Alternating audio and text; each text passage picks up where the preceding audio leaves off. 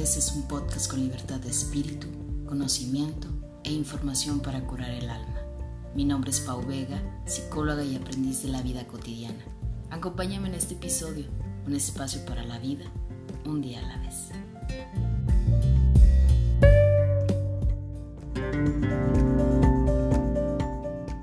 Bienvenidos a Un Día a la Vez podcast, ya la temporada número 4. Yo soy Paulina Vega y me da mucho gusto que me estés acompañando en este estreno ya de temporada. Eh, probablemente, pues si lo estás escuchando ahorita, aún te faltan, quién sabe, cincuenta y tantos episodios por escuchar. Este ya es nuestro episodio 58. La verdad no hubiera imaginado llegar hasta este episodio y, quiero contarte que el invitado que tengo hoy fue uno de mis primeros invitados casi del podcast. Con él, con él estrené ahora sí que mis primeros episodios. Le tocó la peor parte, yo diría, del, del, del podcast, ¿no? Apenas estaba así como que empapándome un poquito lo de la producción. No digo que ya estemos al 100, pero ahí vamos mejorando, ¿verdad? Poco, poco a poquito. Y estoy pues muy contenta de que pueda estarme acompañando, porque creo que es uno de los primeros invitados que voy a repetir en, una, eh, en otra temporada, ¿no? La verdad, lo he seguido así como que mucho, el trabajo que tiene, creo que es la persona ideal para platicar sobre un tema que a todos nos llama la atención, que a todos nos mueve y que sobre todo creo yo que para estas fechas que lo estás escuchando en febrero, pues viene muy de la mano con, con el 14 de febrero, San Valentín y los enamorados. Y luego yo digo que soy como el Grinch del amor, pero luego me convierto en todo amor. Entonces, pues ahí ando en el proceso, ¿verdad? Un poquito de esto. Eh, voy a compartirte eh, un poco del tema. El tema de hoy es la soledad y el amor. Vamos a hablar sobre este tema que, a todos nos interesa. Y qué mejor que me acompañe pues el psicoterapeuta eh, César Ruiz, a quien le doy la bienvenida pues a este episodio. Bienvenido César a un día a la vez. Muchas gracias con esa introducción tan bonita que me das. Súper larga.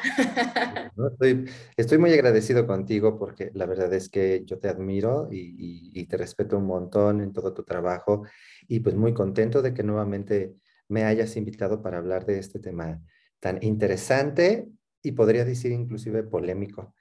entonces, pues muchas gracias y todos los que nos están acompañando también, gracias por estar aquí me, encanta la idea de que estés, César, porque tienes, tienes un currículum súper amplio, digo, la admiración es mutua, la verdad, pero tu currículum es súper extenso, que la verdad yo ya ni lo anoté, yo dije, ya mejor que nos compartas, César, un poquito de, él. Digo, ya está en, en la primera temporada donde nos cuenta un poco de sus inicios y de su historia, para quien guste escucharlo, también es un episodio, episodio muy bueno, pero me gustaría que nos complementaras un poco con tu formación, César. Cuéntanos un poco de, de ti. Sí, bueno, yo soy de formación inicial como psicólogo, soy licenciado en psicología, me formé en la Universidad Michoacana de San Nicolás de Hidalgo y un poquito después de terminar mi proceso como licenciado en psicología, comencé a estudiar el área clínica. Mis primeros inicios fueron en el psicoanálisis, eh, estaba yo muy metido en el psicoanálisis lacaniano, luego vi la luz y decidí estudiar psicoterapia gestal. Ajá. Y entonces, pues mi línea principal de trabajo durante todos estos años ha sido la Gestalt. Tengo dos formaciones de, grado, que es eh, la maestría en evaluación y terapia infantil y del adolescente con perspectiva gestáltica y una maestría en psicoterapia gestalt. Yo principalmente me dedico a hacer psicoterapia con niños, adolescentes y adultos, pero también soy formador de otros terapeutas. Gran parte de mi trabajo, digamos, de mi vocación implica eh, acompañar a otros psicólogos, a otros terapeutas para que se formen desde diferentes áreas y, mejoren el trabajo que hacen con sus pacientes. Extenso, ya ven, por eso les decía que él, lo tenía que platicar. César, este, siempre es fascinante escucharte porque creo que lo haces con mucho amor a lo que te dedicas, ¿no? Y sobre todo, eh, pues vaya, va, va, muy de la mano con, con el tema de hoy que yo les decía, eh, creo que César nos habla y, ha compartido en sus redes sociales así como que frases muy, muy atinadas, diría yo, ¿no? De repente hasta a mí me mueve y ya digo, híjole, ¿no? O sea, parece como que hasta me está leyendo la mente y ya sabe lo que ocupaba, ocupaba leer. Pero César, cuéntanos un poco desde dónde tú ves el concepto del amor como, como persona primero, ¿no? Vamos entrando desde el plano personal primero. Fíjate, yo creo que parte de lo que me caracteriza en términos de ser persona tiene que ver con la forma en la que yo he vivido el amor. No solamente el amor de pareja, sino el amor con todas las personas que me rodean. Estos dos polos, por decirlo de alguna manera, tanto la soledad como el amor han sido polos en mi vida que han sido muy importantes. Mm, creo que mi, mi necesidad principal respecto al estudio, al trabajo, a la comprensión acerca del amor tiene que ver con mis experiencias donde hubo carencia de amor. Durante mi infancia, durante mi adolescencia, yo tuve papás que eran muy chambeadores, ultra chambeadores, los dos maestros de la Secretaría de Educación Pública con doble plaza, entonces se ausentaban durante mucho tiempo y pues no había una cercanía que fuera lo suficientemente nutricia como para que mis necesidades de afecto y de amor eh, fueran satisfechas. Entonces, mucha parte de mi vida, infancia, adolescencia, la viví desde la soledad. Entonces, creo que desde ahí eh, esa parte me ha marcado mucho, ¿no? Como intentar comprender de qué manera puedo relacionarme con otros en, un sentido de balance o de, o, de, o de, equilibrio, en donde pueda de verdad satisfacer mis necesidades afectivas, de verdad poder implicarme en una experiencia amorosa, pero al mismo tiempo, pues mantener todavía mi integridad o mi esencia, no, no, no entrar en relaciones en donde me pierda o, o me funda, porque pues justo es, es como el balance que he venido haciendo en mi vida y que sigo haciendo todavía, ¿no? Que todavía estoy en el proceso de, de descubrir y de, mm, pues de mejorar.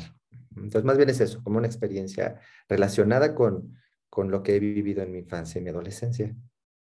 Suena, muy, muy complicado como de entender, ¿no? O sea, es, ese balance en el que dices y que yo creo que es una de las preguntas de la mayoría de las personas, ¿no? O sea, cómo poder identificar desde la infancia la manera en la que vamos viviendo el amor, porque inmediatamente vemos el tema amor y lo relacionamos en el sentido siempre de pareja, ¿no? O sea, eh, pareciera como dicen amor y tiene que ser pareja y no nos percatamos pues de la manera en la que también amamos a otras personas y que no precisamente pues es desde, desde ese ámbito, ¿no? Entonces, ¿qué, cómo, ¿cómo podemos hacerlo? ¿Cómo lo hiciste más bien? Como para poder identificar desde tu niñez, o sea, toda esta parte que nos cuentas de, de la historia de tus papás, ¿cómo le hiciste? Vaya, ¿cómo le hiciste para integrarlo?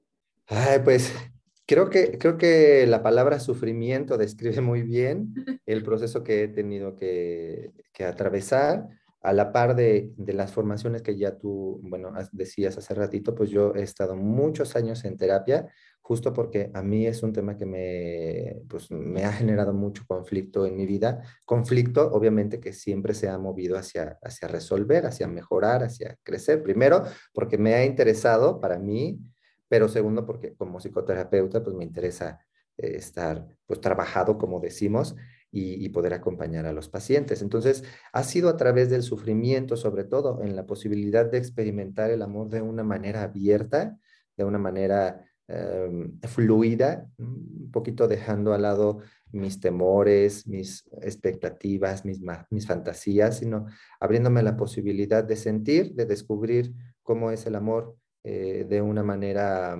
mm, ¿cómo lo puedo decir? Eh, implicada, en la implicación con el otro. Y eso creo que me ha ayudado a descubrir cómo pues hay diferentes maneras de relacionarse desde el amor, como tú lo decías, no solamente un amor de pareja, aunque creo que de fondo el amor es siempre el mismo, las manifestaciones son diferentes. La manera en que se manifiesta con una persona o con otra, en un contexto o en otro, eso pues sí, sí cambia, pero el amor como tal, eh, como los vínculos que formamos con otros en, en, en la experiencia de compartir y compartirnos con el otro, es siempre la misma.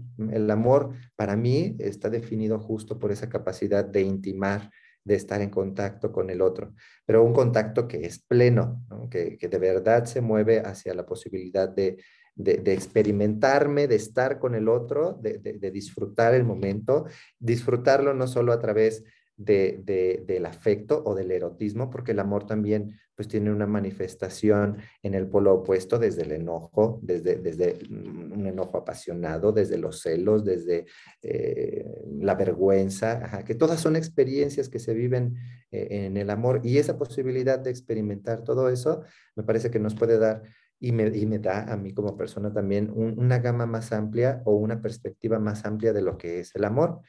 Eh, Y creo que justo la posibilidad de haber tenido muchas experiencias de sufrimiento desde mi infancia hace que ya no le tema a sufrir. paradójicamente. Todos le, sacamos a, esa parte. o sea, yo creo que nadie, queremos vivir la parte del sufrimiento. Cuando ahorita que te estaba escuchando recordaba algunos comentarios que me, que me han llegado a la cuenta de Instagram de un día a la vez y siempre es el tema del amor el que solicitan, ¿eh? O sea, no, nos mueve y nos regimos por ese tema, pero siempre ha sido más en cuestión de, de Pau, ¿cómo le hago para que no me duela una relación o acabo de terminar con, con tal persona y no quiero que me duela? Este, estoy sufriendo mucho, es que no entiendo cómo estoy amando, o sea, como que viene mucho desde esa parte que tú dices, que a través del sufrimiento fue que aprendiste, ¿no? O sea, hacer esa incorporación y ese equilibrio, y que definitivamente yo creo que si no experimentamos, y no vivimos, y a veces vivimos este, muy a prueba y error, ¿no? Las, las situaciones y las experiencias, pues también nos casaríamos con una idea muy romántica y muy bonita y muy perfecta del amor, como nos lo han querido contar y no la hemos querido comprar. Y digo, me incluyo, ¿verdad? Porque pues gran parte del aprendizaje que yo he tenido del amor desde muy pequeña, pues obviamente era la historia este, del príncipe azul rescatando eh, a Paulina, ¿no? Y que me ha costado mucho trabajo tener que romper, obviamente, esa idealización.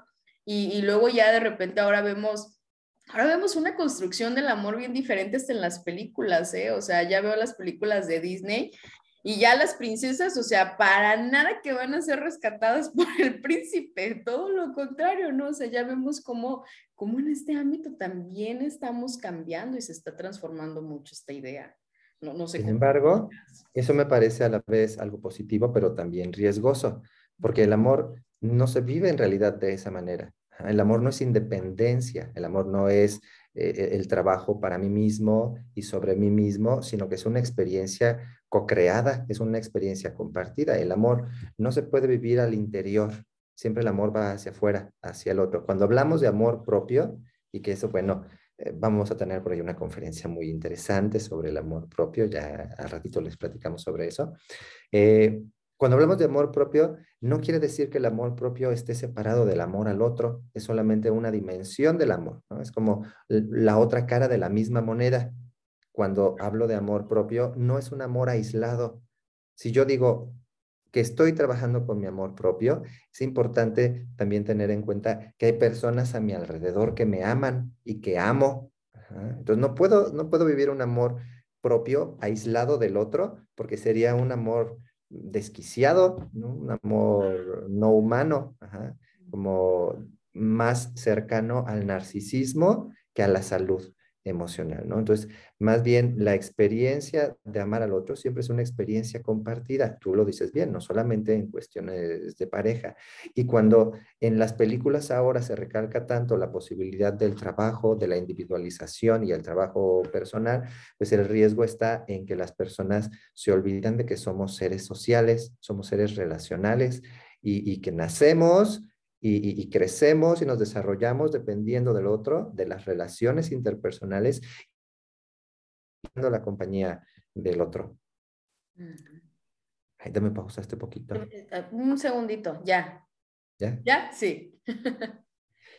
este, y entonces, e, esto implica que, a través de compartirme con el otro y, abrirme a la posibilidad de recibir al otro, de integrar al otro, e, esté siempre ahí presente el sufrimiento, porque el amor no es sufrimiento, e, eso, eso sí es como algo que es, eh, debe quedar muy claro, ¿no? En el amor, el amor no es una búsqueda o no es una experiencia en donde el sufrimiento tenga que estar implicado, pero es inevitable que en la búsqueda del amor existan dosis de sufrimiento la soledad justo que se siente tras eh, como la ruptura con una pareja o en una discusión con la pareja en donde ambos se van a dormir eh, enojados, ¿no? Donde hay un, hay un malentendido. Por ejemplo, yo ahorita en mi relación actual, que es una relación a distancia, pues hay una dosis de sufrimiento muy grande porque no, no la veo tanto como yo necesito verla, no, no comparto tanto tiempo como quisiera compartir con ella.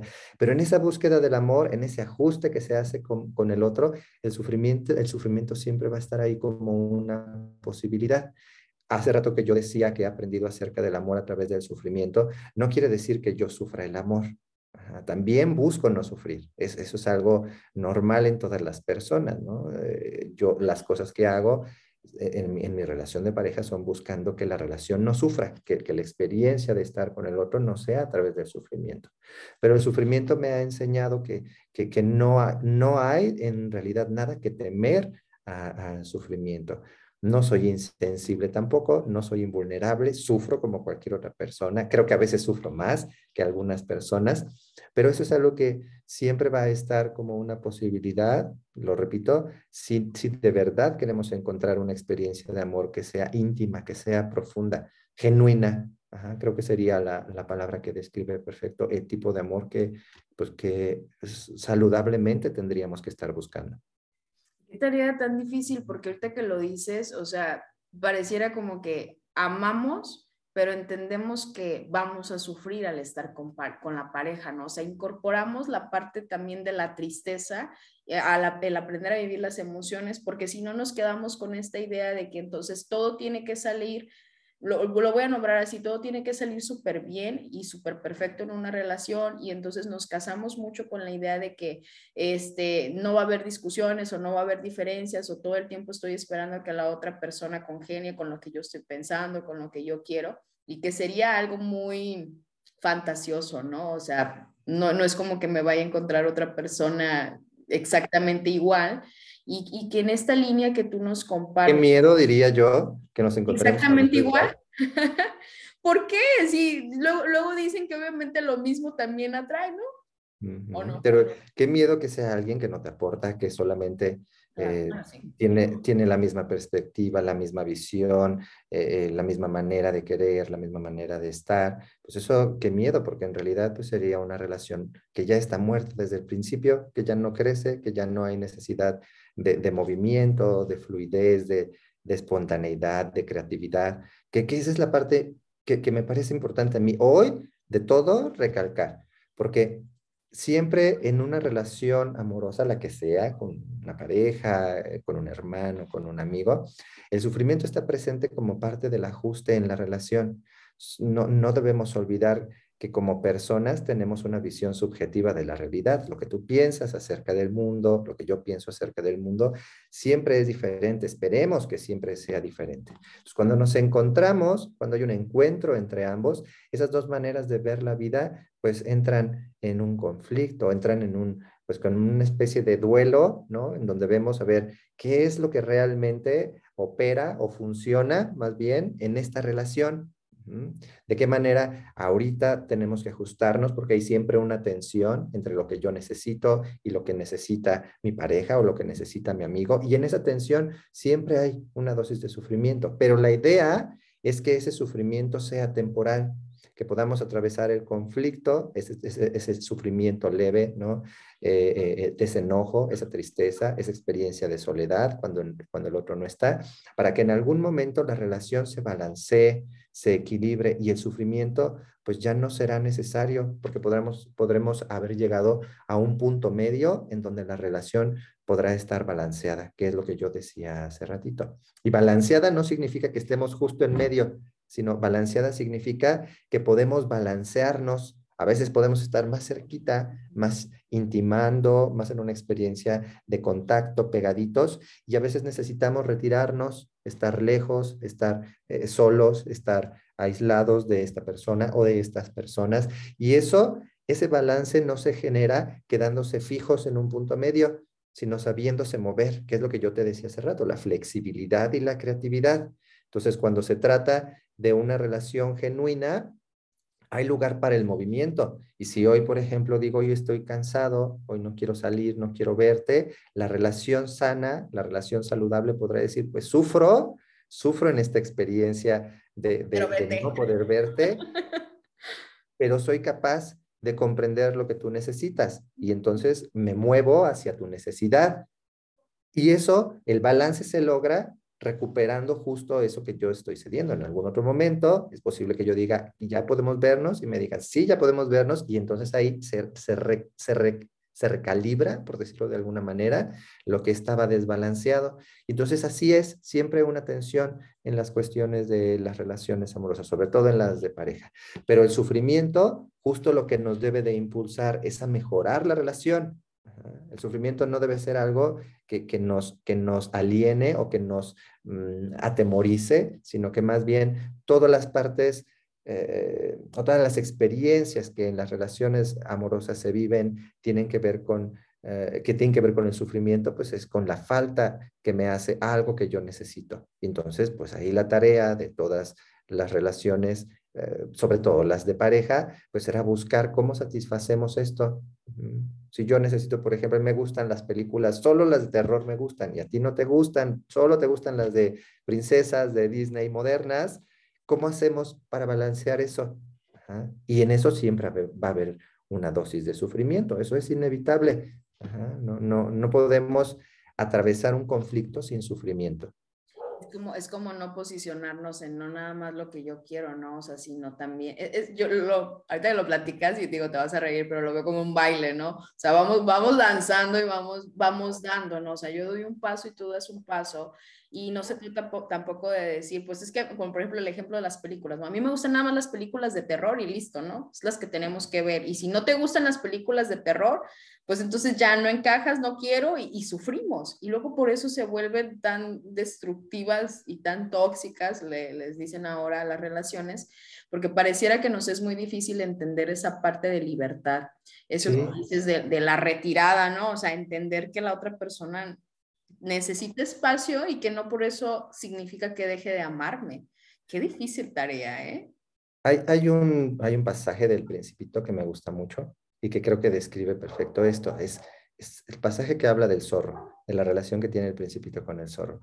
Porque el principito va y conoce al zorro y el zorro le dice que, que, que, que lo domestique, le dice domesticarme, pues es que te acerques poco a poquito a mí, que podamos compartir tiempo juntos, que podamos poco a poco irnos relacionando. El, zorro en realidad habla del vínculo, de, que formen un vínculo. Y entonces el principito le dice, no, ¿para qué vamos a hacer eso si luego me voy a ir y vas a sufrir? Y el zorro le dice, sí, es verdad, voy a sufrir, pero habré ganado con el color del trigo, le dice, porque el color del trigo me va a recordar tu cabello y entonces, aunque tú vas a partir y yo voy a sufrir, ya no serás ya un niño entre miles, ni yo seré un zorro entre miles, porque ya seremos especiales, ya nos habremos domesticado. Y entonces creo que de eso se trata la posibilidad de comprender que en las relaciones hay sufrimiento siempre porque existe la posibilidad de que algo se pierda, de que yo pierda algo. Me parece que ahí lo, que podría mm, de alguna manera afectar a que las relaciones se dieran. Es justo lo que decías hace ratito. Una relación no se da de manera íntima porque nos resistimos a ceder, nos resistimos a sufrir, a soltar. ¿ah? Porque cuando yo suelto algo, pues yo sufro. ¿ah? Entonces, si hoy, por ejemplo, no me toca ver la de terror, que quería ver nueva, esta de, de la máscara, de Scream, porque está la nueva de ¿cómo se llama? Las princesas nuevas. Bueno, una que salió ahora pronto. Encantada.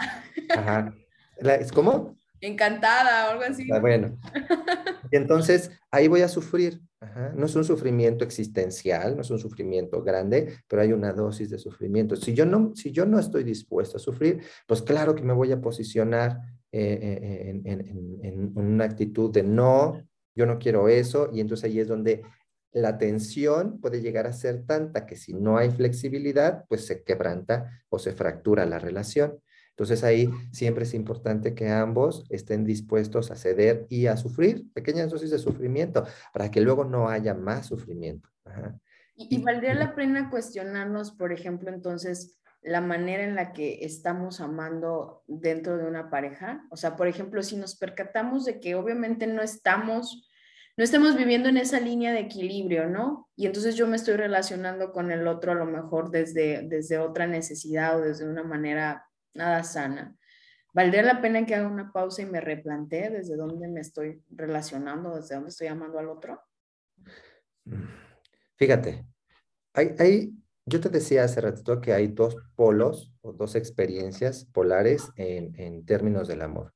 Uno que es este amor implicado, un amor de contacto profundo, de contacto íntimo, y la experiencia de soledad, que es una experiencia de retirada de contacto hacia el aislamiento, hacia la, mm, pues, pues hacia la posibilidad de estar sin el otro, y ambas son sanas, ambas son parte de lo que nos hace poder estar en una relación saludable.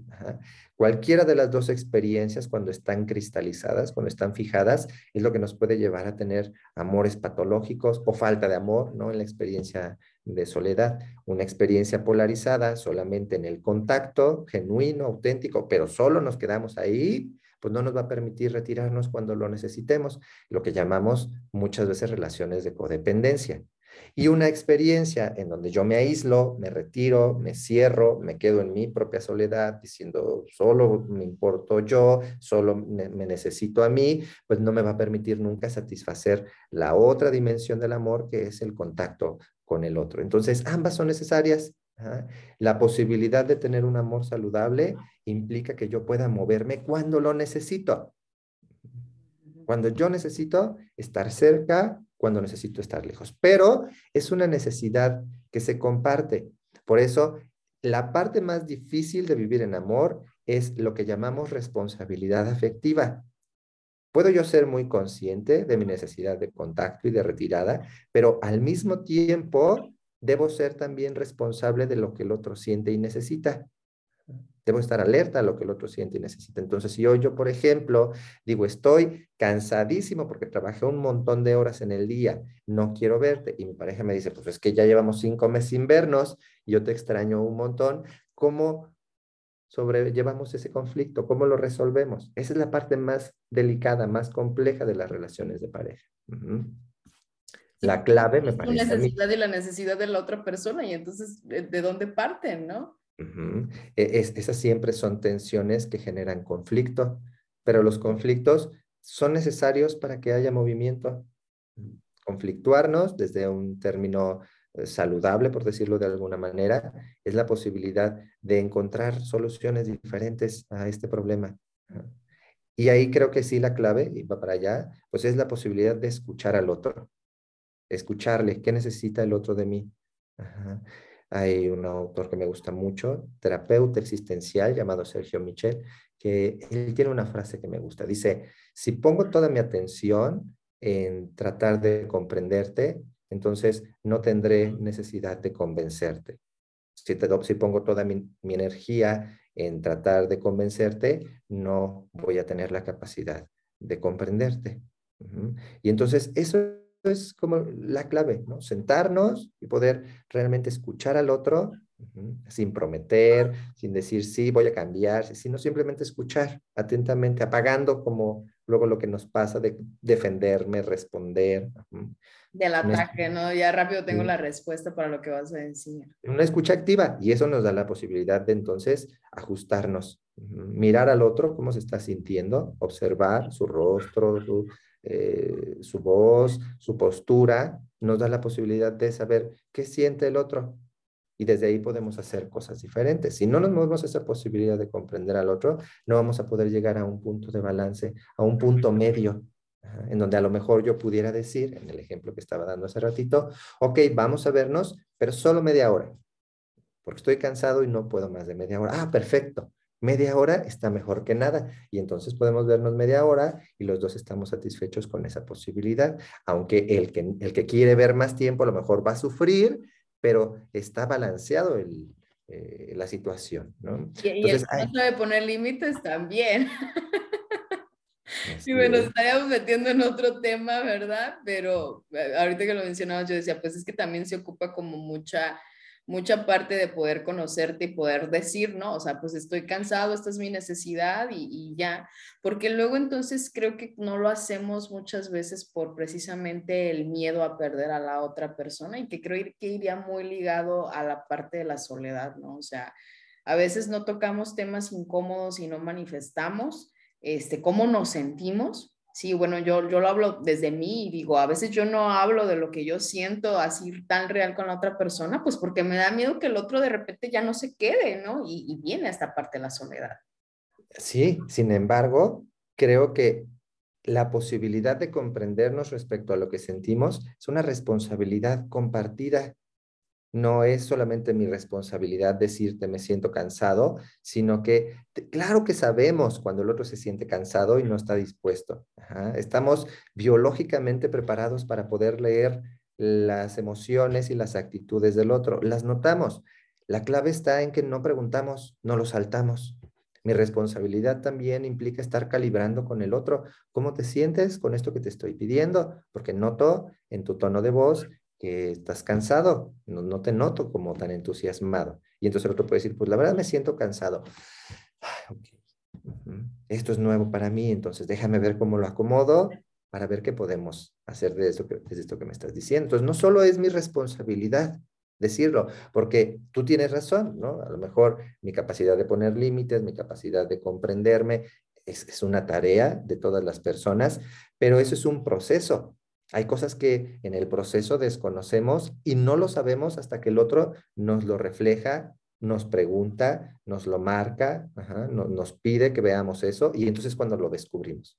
Pero si yo desde el otro lado no me hago responsable de decir, es que te veo cansado, y digo, ah, ok, pues vamos, aunque esté cansado porque yo necesito verlo, pues eso no es mm, asumir la responsabilidad afectiva de lo que hablaba hace un rato, ¿no? Entonces ahí la relación se desbalancea. Entonces eso, la capacidad de comprendernos es una responsabilidad compartida, no es solo de la persona, también es de la, de otra parte, ¿no? Del otro.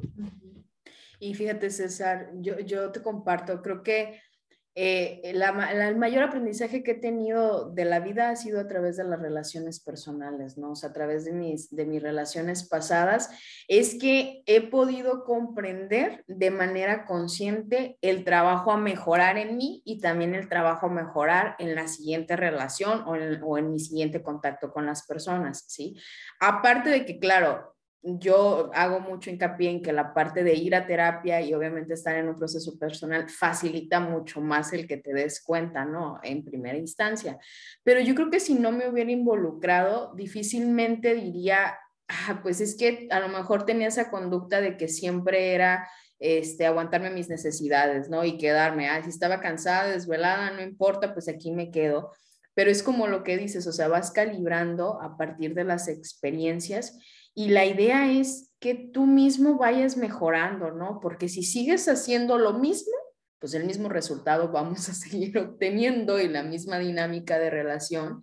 Y hablas, creo yo, también de un amor o de un tipo de, de, de relación, sí, muy equilibrada, pero creo que muy madura, ¿no? Es un amor muy maduro y que hoy en día, en la actualidad, en las relaciones que se dan, es muy difícil tener que llegar a este concepto y a este entendimiento de relaciones, sobre todo porque ya no, ya no hay, vaya, los chavos hasta lo dicen, ¿no? Ya no hay un entendimiento de una relación seria, porque ya hay otros términos más modernos que ya no implican pues ese trabajo o ese, o ese nivel de conciencia.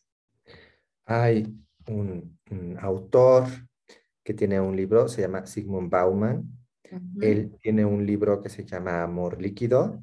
Ah, sí. justo, justo habla de la dificultad que ahora tenemos de responsabilizarnos y comprometernos a las relaciones de pareja, las relaciones amorosas.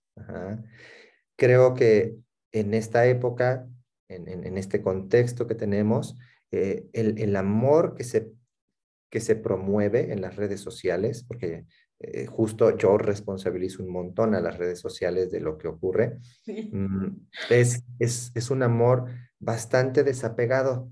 Se, se, se, le promueve a todas las personas que el amor lo vivan justo evitando el sufrimiento, mm, como si no te funciona la semana, pues ya cambia por otro o por otra si no te sientes a gusto con esto, pues ya muévete hacia otra relación o no te, no te metas en ninguna relación. Y eso es perfectamente respetable para quien no quiere comprometerse en una relación de pareja. Cualquier persona puede vivir el amor de la forma que sea, o poliamor, ¿no? Pues si quiere alguien vivir poliamor, pues puede vivir el poliamor. Pero cuando, sea, cuando se viene formando como una pauta social, como, como una pauta que se encuentra inmersa en todos nuestros jóvenes, en, todos, pues muchos de nuestros adultos en, la sociedad actual, pues creo que sí está pasando por un proceso de transformación en donde está siendo una sacudida, que, que los jóvenes no quieran implicarse en las relaciones, porque esto va a tener un impacto en donde este ajuste nos va a llevar justo, valga la redundancia, a encontrar un tipo de amor distinto. No sé si un amor maduro, no sé si un amor, eh, o no sé si un poliamor en algún momento, pero va a haber un, un, ajuste, un movimiento, porque la sociedad no se va a poder sostener de esta manera, de esta manera desapegada. Algo va a suceder en algún momento que se va a volver a, a, a, a pues a calibrar el contexto social para empezar a promover valores diferentes, porque ahorita ya los valores que se promueven pues están muy difusos, muy apagados. Entonces creo que ahorita, justo ahorita en este contexto que tenemos, el, el amor pues sí viene siendo algo más para valientes, un amor maduro como el que tú mencionas, pues es un acto de valentía porque como lo he venido repitiendo ya todo este rato, es, es, saber que si yo me animo a vivir una relación de amor así de implicada, así de comprometida, pues habrá sufrimiento de por medio y tendré que ir en contra de todo lo que se promueve respecto al no sufrir, respecto a no quedarse donde hay al menos poquito sufrimiento y entonces, entender que todo amor que vale la pena necesita un tiempo de ajuste es esencial para que pueda existir una relación que sea de verdad significativa y, duradera, porque pues de eso se trata, no solamente de, de, amar, sino que aparte sea un amor que perdure en el transcurso del tiempo. Creo que me acabas de dar la, la respuesta a una pregunta que te iba a hacer, porque te iba a preguntar, pues entonces, ¿cuál sería el término del amor, no? O sea, ¿cómo podríamos entender qué es amar? Y cómo podríamos darnos, darnos cuenta si estamos amando. Y creo que creo haber entendido la respuesta y creo que es esta parte de, de saber involucrarte con el otro, ¿no? O sea, saber que amar no es perderme a mí para estar con el otro, pero sin embargo me pierdo a veces en el otro, ¿no? O sea, parecía algo muy, muy loco y muy incongruente que diga esto, pero pero es como esta parte que tú decías, pues los seres humanos no podemos vivir tampoco ermitaños, ¿no? Y sin el contacto a los otros, y que a veces quisiéramos, digo, porque le sacamos el sufrimiento y entonces mejor yo quisiera quedarme en esta línea y no entrarle, ¿no? A todo lo que implica. ¿Sabes que creo que también es importante que del otro lado exista una persona que aprenda a, o que sepa acompañar mi sufrimiento, que, que comprenda que, que, que puedo sufrir? ¿No? Por ejemplo, mi pareja actual es muy comprensiva respecto a cómo vivo yo la distancia, como yo la vivo de una manera muy intensa, yo la sufro, de verdad sufro. Entonces, ella es muy acompañante con eso. Ella, suele ser muy apoyante respecto a cómo me siento y, y no, no me, ¿cómo lo puedo decir? No devalúa mi experiencia de sufrimiento, de soledad, de extrañarla, de querer estar con ella, sino que en ese sentido, pues me dice cosas que a mí me ayudan a sentirme tranquilo, me, acompaña a través de los mensajes, a través de frases, de memes, etcétera, etcétera. Y entonces eso es algo que a mí me, hace sentir acompañado. Entonces ya no es un sufrimiento que sea punzante, sino más bien eso es un sufrimiento que es está como parte de la espera, ¿no? Como saber que pues en esta espera voy a tener que sufrir un poco, pero ya no, recompensa. ya no me ahoga, ya, ya, no me, ya no me está apretando, ya no me está asfixiando. Entonces creo que esa es una parte importante, que el otro sepa acompañar y comprender mi sufrimiento, porque todos sufrimos desde un punto diferente en la relación. Hay quien sufre por los celos, hay quien sufre por extrañar, hay quien sufre porque no quiere estar tanto tiempo con el otro. Entonces, eso, eso me parece vital, ¿no? Que haya una persona del otro lado que sepa comprender, aceptar, validar el tipo de sufrimiento que yo, que yo puedo estar teniendo. Entonces, creo que eso es fundamental también. Y que no estaríamos dando entonces por entendido que el amor nada más una sola persona es quien lo trabaja, sino entonces vamos en compañía ambos creciendo y ambos trabajando, ¿no? y diría yo que el amor se convierte en un acto de valientes, porque es, esta parte del sufrimiento y es como que de repente te escucho, me cuestiono y, me mueves acá mucho y digo, pues es que sí se requiere mucha valentía para querer sufrir por distintas índoles, ¿no? O sea, desde que ya nos estamos cuestionando amo o no amo, pues ya estoy sufriendo por el simple hecho de estar pensando, ¿no? O saber si el otro me ama o no me ama. Porque, fíjate, a final de cuentas es paradójico. Si yo no me abro a la posibilidad de entregarme al otro en la experiencia de amar, de todas maneras voy a sufrir la necesidad de amar, e, e, e, el tipo de amor que necesitamos como personas, que es un amor que debe ser implicado, íntimo, no es una necesidad que se pueda como renunciar, ¿no? Y decir, ay, ya, ya no, ya no voy a amar nunca, porque puede, puede inhibirse, puede, dirían los freudianos, reprimirse, ¿ah? pero aún así va a generar sufrimiento, un sufrimiento que a lo mejor se racionaliza, ¿no? Y puede decirse, no, yo conmigo es más que suficiente y con que yo me ame es, me basta y me sobra. Ya no quiero el otro. Pero siempre, pero siempre será una experiencia que nos va a hacer figura. Es como, eh, voy a poner mejor un ejemplo no tan contextualizado con esto, pero un alcohólico, cuando deja de, de tomar y ve alcohol, ya no lo va a tomar, pero siempre va a ser algo que va a estar ahí como figura. Mm. Entonces, una persona que renuncia al amor y dice, yo ya no voy a amar o ya no me voy a implicar con el otro, ya puros frees voy a tener, pues siempre el amor va a ser ahí como eso que está ahí, que no quiero ver, pero lo estoy notando. Pero ahí está, está de frente a ti, ¿no? Como luego dicen los gringos, el elefante rosa en la habitación, que nadie quiere voltear a ver, pero sabemos que ahí está. Entonces, eso es, eso es bien importante, porque el amor aparte no se trata de estar pegados. Yo hace ratito que decías acerca de, la de, de, no perderme y perderme con el otro, yo tengo un ejemplo muy básico para eso y es la experiencia de comer. Es muy similar, cuando yo tengo hambre, cuando tengo la necesidad de comer, yo puedo estar con, yo siempre pongo las hamburguesas como ejemplo porque me gustan mucho las hamburguesas, pero yo tengo frente a mí una hamburguesa, este es, este es mi satisfactor, es, es el objeto que viene de afuera, para satisfacer mi necesidad. Y cuando yo estoy comiendo una hamburguesa y la disfruto, la saboreo y puedo hasta cerrar los ojos y decir, mmm, qué rica hamburguesa y la muerdo, la mastico, la, la, la trago y, la, y, puedo sentir cómo me va llenando sus nutrientes, las proteínas, la glucosa, etcétera, etcétera. Esa es una experiencia en donde me abandono a intimar con esta hamburguesa, ¿no? Se escucha raro, pero esa es una experiencia de intimidad. Estoy permitiendo que esto de afuera entre a mi organismo.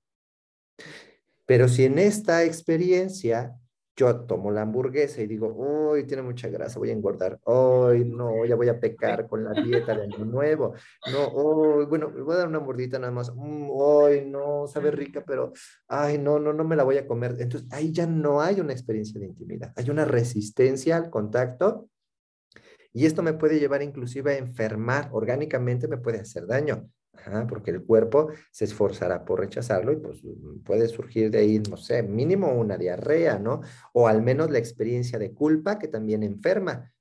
decir, Ay, es que me comí una hamburguesa y entonces me estoy regañando. Entonces, ese tipo, de, ese tipo de intimidad, bueno, más bien ahí no hay intimidad, hay una resistencia, se vive también en el amor. Puedo yo, como esta hamburguesa, implicarme con el otro y ahí me fundo con el otro en un abrazo, en un beso, haciendo el amor, en una caricia y me fundo, me pierdo. Ahí no sé dónde estoy yo, dónde termino yo, dónde empieza el otro. Estamos fundidos en esa experiencia. Pero en esa experiencia, tal como la hamburguesa, yo no voy a seguir comiendo hamburguesa toda la noche. Va a llegar un momento donde me satisfago y pues ya, hasta empujo la hamburguesa y digo, oh, ya, ya no quiero más. Igual pasa con las relaciones de pareja. Y llega el momento en donde ya digo, estoy satisfecho y necesito dormir, necesito irme, necesito ir a hacer trabajo, necesito, etcétera, etcétera. Entonces, es lo que decía hace rato. La otra polaridad, la polaridad de la retirada de contacto, de la experiencia de soledad, es necesaria. Pero como en el segundo ejemplo de la hamburguesa que yo me resisto a comer, podría ser que me resista a entregarme a otra persona, pues voy a poder a lo mejor integrar un poco de la otra persona. Puedo llegar a besar, puedo llegar a acariciar, puedo llegar a hacer el amor, pero no es una experiencia que esté realmente eh, llenándome no me estoy permitiendo eso, entonces voy a estar racionalizando, voy a estar diciendo, ay, no, pero no me voy a enamorar, ay, no, pero no lo voy a abrazar tanto, porque luego se va a confiar, ay, no, porque luego me va a sentir seguro, o porque luego voy a sufrir, ¿no? Entonces, eso no es el tipo de... con culpa. Pues. No, no, es, no es el tipo de amor que nos va a nutrir, es un amor superficial y que eso es justo lo que Bauman dice en su libro de amor líquido. Es un amor líquido que no tiene consistencia, no es sólido. Entonces ahí pues es, es, un proceso complejo, por eso las relaciones amorosas de pareja, de cual sea, son complicadas, pero a la vez pues es, es como una de las tareas que como seres humanos tenemos, aprender a encontrarnos con el otro, a, poder encontrar un otro que de verdad me acomode. E, eso es algo como pues, una tarea existencial que todos tenemos. Y fíjate que te, te, estoy escuchando y vienes a romper como una idea también de la parte del amor propio, porque es un tema que se aborda ya mucho, y que, digo, afortunadamente y desafortunadamente, ¿no? Afortunadamente ya es un tema de, de que ámate y quiérete y todo, pero eh, ahorita que te escucho suena así como que entonces puedo involucrarme con el otro, con la otra persona, sin, sin este sentido, ¿cómo lo diré? Ya desde se me fue así como la palabra, ¿no? O sea, ya no es este, este, esta onda de que tiene amor propio y quédate nada más para ti o quédatelo nada más para ti, ¿no? O sea, ya, ya no es como, ya abrimos, vaya, ya hay una apertura. Porque de repente yo sí me percaté así como que es esta parte de empodérate, ámate y quiérete y ciérrate, como dices, así como que ya, ya no permito que nadie más entre, porque es mi amor propio y es lo que me han dicho que ya tengo que cuidar, ¿no? Entonces, escuchándote, es así como que no, no tiene por qué ser tan aprensivo ni tiene por qué ser tan rígida la manera de amarme y amar al otro. Sí, creo que, creo que, creo que este, este, concepto se pervierte, ¿no? Que es, bueno, eso ya lo voy a profundizar más en, en la conferencia eh, tendré el 11 de febrero, gratuita, para que quien bueno, es de cupo limitado para que si les interesa. Tú ya tienes tu lugar aquí en primera. Yo ya tengo mi lugar. y este, se pervierte porque en realidad el amor propio o, el amor propio también implica amar al otro. Pues eso es, no hay nada mejor para el amor propio que amar al otro.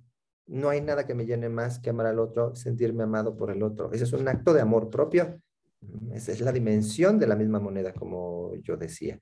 Y en la capacidad de retirarme, por ejemplo, estar solo dos, tres días para, para, mm, no sé, salir de esa satisfacción que tuve, pero que ya ahorita estoy satisfecho y no quiero más, eso también es un acto de amor al otro. Es un acto de amor propio estar solo, pero también es un acto de amar al otro, porque entonces regreso con más ganas, con más energía, con más eh, intensidad. Entonces, en ese sentido, jugar este balance implica que comprendamos que no siempre es estar pegados y tampoco es estar aislados y resistentes, ¿no? Y ahí cada pareja es diferente, cada persona lo vive distinto, pero definitivamente este concepto de amor propio como solo te bastas contigo mismo y solo amarte a ti mismo es lo que necesitas, eso no es humano. No, no es algo que esté dentro, dentro de nuestra naturaleza. Vamos a sufrir mucho si es el tipo de postura existencial que tomamos, porque estaremos renunciando a una necesidad básica. Quien no quiera vivir con pareja puede, puede decidir Mm, vivir sin pareja, pero tendrá que amar a otros. Tendrá que permitirse ser amado por otros. Y fíjate que ahorita que lo dices, creo que luego por eso vemos mucho lo de la dependencia, ¿no? Porque lo, lo, dices así como que bien fácil, ¿no? O sea, contacto retirada, contacto retirada, pero pues también cuando estás inmerso en una relación y te gusta la otra persona y gozas estar con la persona, pues lo que menos quieres es que se acabe el tiempo, de estar con él o con ella, ¿no? O sea, quisieras estar ahí pegado, dirías tú, pero entonces entendemos que no, no debe de ser así, ¿no? O sea, que es necesario dar este espacio, aunque me sea difícil hacerlo. Lo que pasa es que justo hay mucho miedo a retirarnos por lo que tú decías hace ratito la posibilidad de que el otro se pierda o perder al otro o que me lo ganen, que me lo robe. Entonces hay mucho miedo porque es real. Siempre hay o siempre existe ese riesgo en cualquier relación que en este retirarme al otro no le acomode y se vaya. Es complicado. No es sencillo encontrar a alguien con quien yo pueda vivir una relación de pareja de verdad implicada, que sea una, una relación de intimidad y que sea satisfactoria para los dos. Es muy difícil porque pues es, encontrarnos con un montón de personas que son diferentes a nosotros y, y pues ir calándole, ir conociendo, ir sufriendo las pérdidas, las rupturas, hasta que por, fin podemos encontrar a alguien o que llegue alguien, como lo quieran ver, ¿no? Ya sea buscar o esperar, pero, pero alguien llegará y entonces, hasta entonces podremos encontrar lo que necesitamos y que nos acomoda. A veces a algunas personas les toca afortunadamente con el primero, a veces les cuesta un poquito más, segundo, tercero y lo encuentran, pero es un, una experiencia de ir viendo cómo me acomodo con el otro, ¿no? Forzarlo, forzar que, con este tiene que ser con el que me va bien, a pesar de que todas las señales me dicen que no, que este no es el que me acomoda o esta no es la que me acomoda. ¿no? es, es, lo que es peligroso, ¿no? Ese es un tipo de sufrimiento que sí es neurótico. Ok, ok. Vaya, César, creo que, que el tema de hablar del amor es un tema muy amplio, creo que es, este, nos los hace resumido de una manera así como que si los que nos están escuchando nos están cuestionando cómo aman y cómo han amado, pues entonces regresense otra vez al inicio para que lo vuelvan a escuchar. Pero ya casi estamos llegando al final del, del episodio, pero ¿cómo pudiéramos ahora las personas eh, darles una luz en cuestión de que, ¿qué pasa si ya identifiqué que entonces no estoy amando desde esta parte sana, ¿sí? Si no estoy amando desde la parte neurótica o desde la parte dañina, o, ¿qué, ¿qué, podemos hacer para entonces encaminarlas, diría yo? Como si fueran almas perdidas, ¿no? si estoy en una relación de pareja, o sea, si estoy en una relación de pareja y me di cuenta de que no está funcionando. Así es. Ya me di cuenta porque ya escuché en el podcast y pues ya me cayó el 20. ¿Y ahora? pues lo primero es comunicarle al otro lo que me pasa. Acuérdate que yo decía hace un ratito que la, debo darle al otro la posibilidad de escucharme o preguntarle, ¿no? A lo mejor muchos de los que están acompañando nos dicen, ah, yo quiero preguntarle a mi pareja qué le pasa, cómo se siente, ¿no? Quiero saber, porque yo lo he notado así y así. Creo que eso es básico, preguntar y hablar, escuchar, Sergio Michel, bueno, ahí va una recomendación literaria. Tiene un libro maravilloso que se llama El espacio protegido del diálogo, que es justo un libro que, que, nos enseña a comunicarnos, habla de esta posibilidad de comunicarnos para, para saber hablar y saber escuchar. Entonces, eso es lo más básico. Si estoy en una relación en la que yo creo que las cosas no van bien, es comunicarme. Si yo no me he comunicado, si yo no me he abierto la posibilidad de hablar y de escuchar, pues yo no podría decir que lo he hecho todo. Me falta mucho por hacer. Pero si ya intenté comunicarme, ya intenté hablar, ya, ya intenté que el otro comprendiera cómo me siento y aún así no ocurre el cambio, pues seguramente esa no es la persona que me acomoda. Ahí no es.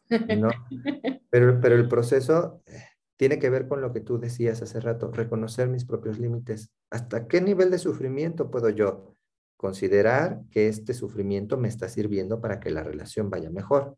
Si yo sufro, pero no hay ningún cambio, no hay ningún movimiento, no hay ningún ajuste, ese sufrimiento, pues es un sufrimiento neurótico, es un sufrimiento insano, por decirlo de alguna manera. Que no es lo mismo que aguantar.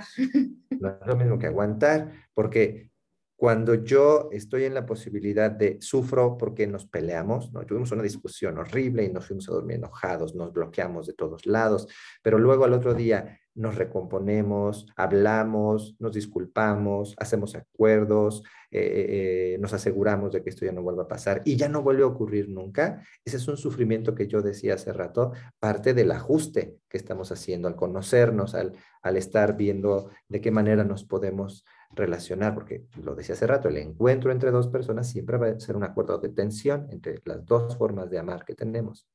Eso es lo positivo, pero si sufro y no cambia y no hay movimiento y no, pues ahí no es, como dicen las frases, ahí no es, siempre. A partir de un conflicto, siempre a partir de una experiencia de sufrimiento en la relación, se debe mover hacia un cambio, hacia la mejoría. De lo contrario, la relación está estancada y pues hay que correrle, bueno, no necesariamente correrle, pues, pero si ya no hay ajustes. Ya no avanza, pues, ¿para qué sigues ahí? y, ahí es la parte de dónde están mis límites. Yo pienso, y esto es algo que recomiendo siempre a mis pacientes cuando hablamos de esto, que la mejor forma de reconocer dónde están mis límites es darme un tiempo en la relación, dos meses. Dos meses voy a ver si de verdad la relación está avanzando, voy a hacerme una lista de las cosas que están sucediendo que me hacen sufrir y que yo quiero que cambien, se las voy a exponer a mi pareja, le voy a pedir que haga estos movimientos y si en dos meses yo no he visto que haya un movimiento que sea lo suficientemente satisfactorio para mí, pues termino con la relación. Creo que eso, la posibilidad de poner un tiempo, un tiempo concreto, de verdad nos aterriza a darnos cuenta de que este tiempo hay que aprovecharlo. Entonces podemos comunicarnos más, podemos hacer cosas diferentes, podemos movernos a cosas distintas. Y cada quien tendrá sus parámetros, ¿no? A lo mejor yo digo, pues de una lista de cinco, con dos que se cumplan en estos dos meses, ya la hago. Bueno, pero eso es algo que me parece que podría ser muy útil, ¿no? Ponerme un tiempo, si yo creo que la relación no está funcionando, para hacer los ajustes que sean necesarios o terminar la relación. Me encanta. Me encanta esa idea porque entonces, este, al entender mis límites, pues también sabré entender qué límites tengo que ponerle a la otra persona, ¿no? Y que no pasa absolutamente nada si a lo mejor en ese tiempo que yo me doy, pues me doy cuenta de que esa relación no era la que yo quería y, habrá entonces que finalizar o cuestionarme si quiero seguir ahí, como dices, sufriendo, ¿no? Creo que ha sido así como que la palabra que más, más te he escuchado y que ha involucrado mucho la filosofía budista, ¿no? Del sufrimiento. El sufrimiento no para nada es es negativo, malo, como nos hacen creer, sino que a través del sufrimiento pues aprendemos y aprendemos mucho. Es que, sí. Ah, solamente una, frase. Es como dice Nietzsche, quien tiene un para qué vivir puede soportar casi cualquier cómo. Entonces, pues esa es la parte importante, comprender que el sufrimiento tiene un para qué, tiene una intencionalidad en la relación y que es inevitable. No somos seres iluminados, ni somos robots. El sufrimiento en el encuentro de dos personas diferentes. Ni empresas. Ni empresas, exactamente. Chiste local para los que no Sí, sí, para quien no lo entienden, investiguen. César, me ha encantado este, lo que nos has platicado. Creo que este, has aterrizado muchas de las ideas eh, en conjunto. Hablamos de hablar del amor, hablar de la soledad y creo que hasta nos aventaste la recomendación de la lectura sin que te la tuviera que pedir así tan metódicamente. Eh, platícanos qué estás haciendo en cuestiones de proyectos para invitar a las personas este, a que te contacten. Bueno, yo por lo regular estoy lanzando continuamente seminarios de formación para psicólogos y terapeutas. Eh, con una línea gestáltica. Trabajamos seminarios para, para el entrenamiento en el trabajo con niños, con adolescentes o con adultos. Justo estamos por iniciar eh, el de adolescentes y para cuando este podcast esté publicado ya habremos iniciado el de terapia gestal creativa, que es el trabajo con las experiencias artísticas eh, en la relación con los pacientes, pero continuamente estamos lanzando diferentes proyectos para las personas que están interesadas en tener formaciones que sobre todo tienen un objetivo práctico. Eh, todas las formaciones son teórico-prácticas para que las personas que los toman pues puedan ir y mejorar la forma en que hacen psicoterapia o orientación o lo que sea que hagan como psicólogos o terapeutas. Este, y pues ahí en mi, página, no sé si puedo dar mi página, este, en Facebook pueden encontrarme en PSICT con una T, César Ruiz, y ahí pues continuamente están publicándose todos los eh, eventos y las, las formaciones que yo hago online ahorita, todo está siendo online que hay que aprovechar, ¿no? Porque, este, digo, luego César lanza muchas cosas en línea que yo creo que sí, sí vale mucho la pena seguirlo. Yo los invito a que, a que lo sigan y ojalá que luego te avientes a una idea de podcast, porque estaría súper bien escuchar un podcast de César. Ya te voy a dejar ahí la, la, la, espinita. me espero para cuando me invites tú mejor. Ah, ok. No, yo encantada. Yo aquí te puedo dar un montón de temas sin ningún problema, César. César, muchísimas gracias por haber estado en un día a la vez. Yo, yo te agradezco mucho. Sé y estoy segura de que las personas te van a contactar, te van a seguir ahí a través de las páginas y pues muchísimas gracias por aventurarte a un día a la vez. No, muchas gracias a ti. Disfruto muchísimo charlar contigo y hablar de estos temas. Bueno, entre tú y yo, pues es una, una cotidianeidad, este, pero me encanta poder hacerlo y compartirlo ahora con las personas que siguen tu podcast, que son muchas, y entonces, pues ojalá que haya sido de su agrado.